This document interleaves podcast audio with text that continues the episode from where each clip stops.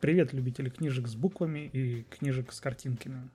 Решился попробовать себя в новом формате подкастов, который, как я надеюсь, станет еженедельным. В этих подкастах я буду рассказывать о новинках книг и комиксов, в основном фантастических. То, что вышло, и то, что издатели только планируют выпустить. Традиционно большую часть новостей я черпаю из авторских колонок на сайте fanflab.ru, а также профильных группах издательств. Все ссылки будут в описании. Надеюсь, что вам этот эксперимент будет интересен так же, как и мне. Поэтому с вами подкаст «Омский гик» и я его ведущий Сергей Агафонов. Сегодня о книгах. Поехали! Издательство «Азбука» выпустит исторический графический роман на биографию «Меня называли пиратом» за авторством Наоки Хякуты. Краткая аннотация. В 1945 году Япония, как известно, проиграла войну. Оборонная промышленность уничтожена, армия распущена, заводы лежат в руинах. Казалось бы, о какой добыче нефти может идти речь. Но, но Тецуда Куниока, владелец небольшой компании по добыче нефти, понимает, что время позора и отчаяния когда-нибудь закончится – и страна встанет с колен. Кунивока дает слово, что никто из его сотрудников не останется без работы и средств на существование.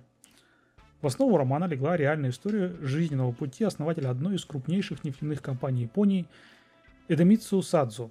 Он относился к персоналу компании как к семье и под конец жизни много сделал для сохранения разных пластов культурного наследия Японии. Одним из его девизов, который стал знаменитым во всей Японии – «Не будь рабом золота». Со стороны может показаться, что историческое произведение патриотической тематики о крайне сложном для Японии времени может воспользоваться успехом только среди слишком узкого круга оценителей. Однако Наоки Хякута своим талантом сумела разорвать этот шаблон. Более 4,2 миллионов проданных копий на момент 2016 года. Премия продавцов книжных магазинов в 2013. Десятитомная манга по роману и полнометражный лайв-экшн фильм от знаменитого в Японии режиссера Такаси Ямадзаки. Например, если вы большой поклонник японского кинематографа, то могли видеть трилогию «Всегда. Закат на Третьей авеню». Если верить «Азбуке», роман уже переведен, редакторы, работающие над текстом, подтверждают, что оторваться от остросюжетного чтива на почти тысячу страниц практически невозможно. Внутри романа, если верить азбуке, нас ждет первоклассная и увлекательная история для всех – Двухтомный роман выйдет в одной большой толстенной книге размером 142 на 215 мм в твердой обложке с супер обложкой. Издательство Бомбора сообщает, что в продажу поступила книга Fallout «Хроники создания легендарной саги» за авторством Эрвана Лафриэля. Мир игры Fallout суров. А, это хаос постапокалипсиса и непрерывная борьба за выживание – Мечты о счастливом будущем человечества остались в прошлом, а впереди игрока ждут опасности пустоши. И тем не менее, даже в этой жестокой реальности остается место для сострадания, героизма, исследования нового. Создателям игры удалось совместить постапокалиптические мотивы Безумного Макса, элементы ретро-футуризма с механиками ролевых игр, что сделало мир Fallout по-настоящему уникальным. Ну, мы сейчас говорим о первой и второй части. Авторы книги подробно анализируют и рассказывают, как создавалась эта великая серия игр и почему она полюбилась миллионами геймеров. Опять же, первая и вторая часть. По личному мнению, подкаста «Омский гик». «Мрак улиц», известный в свое время готический веб-комикс от мистера Морти, можно теперь поставить на полку. Если вы вдруг пропустили, то в свое время он был очень популярен на интернет-ресурсах. Это мрачные готические комиксы про Чумного доктора, Джека Потрошителя и так далее. За издание отвечает Альпака, и книгу уже можно купить. Каждая страница представляет собой цитату, интересную ситуацию или мысль о нашей непростой жизни во всей ее циничности и безнадеге. Отличная книга для поклонников мистера Морти. Издательство «Эксмо» информирует о том, что в продажу поступил дебютный роман Марии Рудневой «Мирт. Истина короля». Аннотация. Ученый Габриэль Мирт готовится к ежегодной выставке достижений. Он и его помощница, суфражистка и бунтарка Амелия Эконит, запустят первую паровую машину. Изобретение, которое наверняка изменит мир.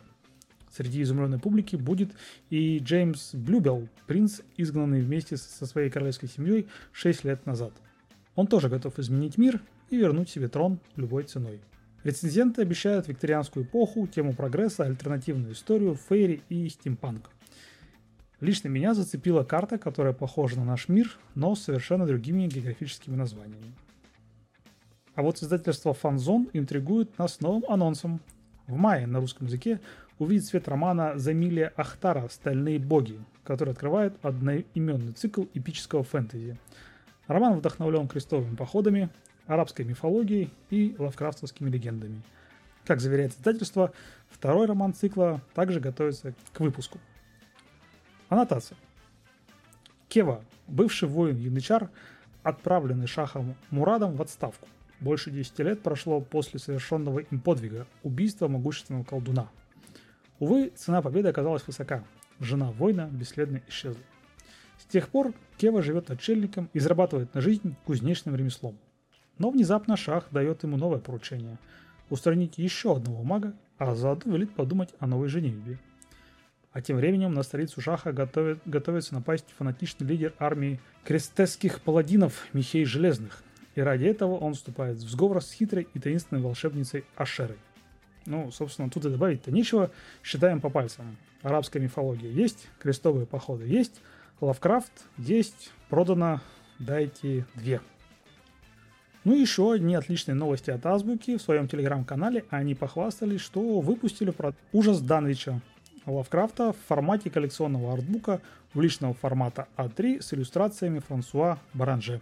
Собственно, бегите, покупайте все предыдущие книги в этой серии, а именно «Зов Ктулху» и двухтомник «Хребты безумия», «Огонь огня» и «Огненный огонь». Ну что, друзья, вот такой получился подкаст. Надеюсь, вам было интересно. И скажите, пожалуйста, в комментариях к этому подкасту, а, нужно ли делать текстовый формат таких новостей в телеграм-канале, в Дзене, ВКонтакте, где-нибудь еще. В общем, делитесь идеями, предложениями, мнениями. Я буду рад все это прочитать и проанализировать.